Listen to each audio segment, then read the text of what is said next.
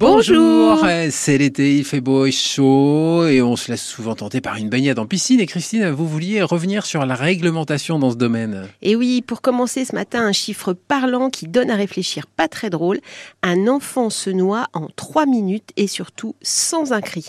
Donc dans ce domaine, il s'agit à la fois d'une surveillance de tous les instants à mettre en place, mais aussi des mesures de prévention comme l'apprentissage de la natation. Alors est-ce que l'apprentissage de la natation fait partie des matières enseignées dans les écoles? Et oui, depuis 2004, tous les enfants doivent apprendre à nager. Ça fait partie du socle commun de connaissances pour absolument tous les élèves de France. Et quand commence euh, l'apprentissage de la natation? Alors cet apprentissage qui porte le joli nom du savoir nager, c'est-à-dire le fait d'évoluer en sécurité dans un plan d'eau calme, doit être acquis au plus tard en classe de troisième et on va le faire des débuter si possible dès la maternelle et il y a évidemment des taux d'encadrement par exemple? Eh ben, Par exemple, même si la réglementation euh, est très très stricte, trois adultes au moins dont l'enseignant doivent surveiller 20 enfants de maternelle, mais le risque n'est jamais totalement nul. Alors si j'envoie mon enfant en colonie de vacances, euh, en bord de mer, tiens par exemple, ah euh, c'est la même réglementation de bord de mer? Et en matière de surveillance, le nombre d'adultes encadrants va dépendre de l'âge des enfants. Ça dépend, ça dépend.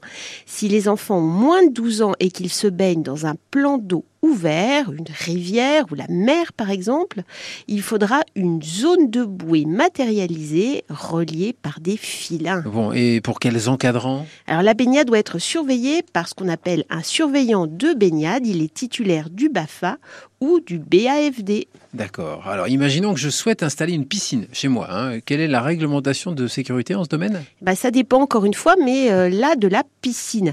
Alors s'il s'agit d'une jolie piscine posée sur le sol, des montable ou, votre piscine gonflable, oui, Avec les trois boudins. Oui. Voilà, avec les trois boudins. Pas de réglementation particulière, mais évidemment, les enfants ne doivent pas rester seuls. D'accord. Et s'il s'agit d'une piscine enterrée? Alors là, au contraire, la réglementation est très très stricte. La piscine doit être dotée d'une alarme sonore qui va se déclencher en cas de chute d'un enfant dans la piscine, d'une couverture de sécurité ou d'un abri qui couvre intégralement le bassin et cela même si la piscine est réservée à votre famille.